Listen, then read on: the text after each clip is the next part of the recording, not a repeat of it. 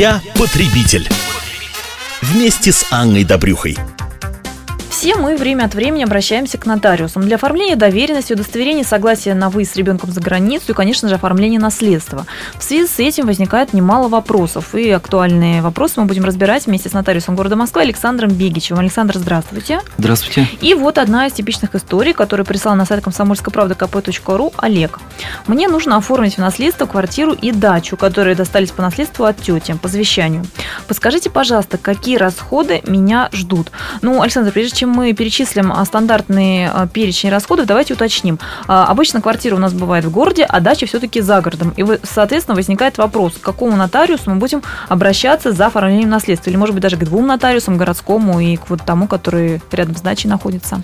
Да, хороший вопрос. Э, здесь надо обращать внимание на то, где проживал наследодатель. То есть последнее место жительства является важным фактом для того, чтобы определить, к какому нотариусу необходимо обратиться наследникам. Ну, давайте мы отметим, что имеется в виду официальное место жительства, то есть то самое, где штамп по прописке стоял. Конечно, совершенно верно.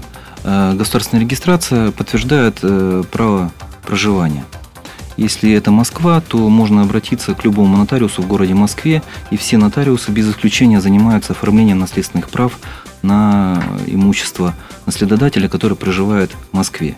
Если наследодатель проживает в другом регионе, то надо э, обратиться в нотариальную палату соответствующую или управление юстиции и выяснить, какому нотариусу э, отнесено ведение наследственных дел по такому-то адресу.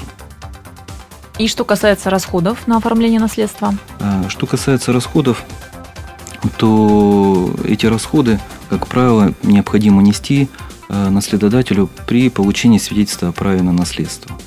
Если речь идет о оформлении э, по завещанию квартиры, если наследодатель э, и наследник проживали совместно в этой квартире, то уплачивает только техническую работу. Э, наследник от пошлины освобождается. Как интересно. Просто люди уверены, что в любом да, случае на... придется тари... Э, платить тариф за получение свидетельства ну, о У нас э, необходимо учитывать, что нотариальный тариф делится на две части. А, та первая часть, она предусмотрена налоговым кодексом, вторая часть предусмотрена а, основами законодательства о нотариате Российской Федерации, в которой а, предусматривает, что помимо нотариального тарифа налогового который указан в налоговом кодексе, нотариус имеет право брать еще техническую правовую работу и это его и право, и обязанность с другой стороны. Так, значит, э, если вдруг оказывается, что все-таки это тетя была, возможно, люди жили раздельно, тогда придется платить э, тариф за выдачу свидетельства о праве на наследство. Да.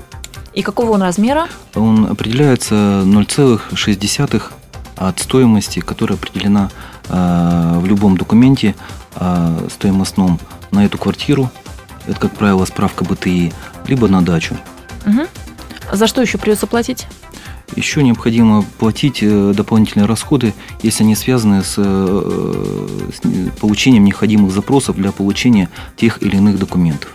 Бывает так, что э, правоустанавливающих документов у наследников на руках нет, и они, им необходимо время и необходим соответствующий запрос, чтобы получить дубликаты этих документов. Конечно, за это надо платить. Ну что же, вот такие основные нюансы следует иметь в виду всем, кто планирует оформлять наследство. А с нами был нотариус города Москвы Александр Бегичев.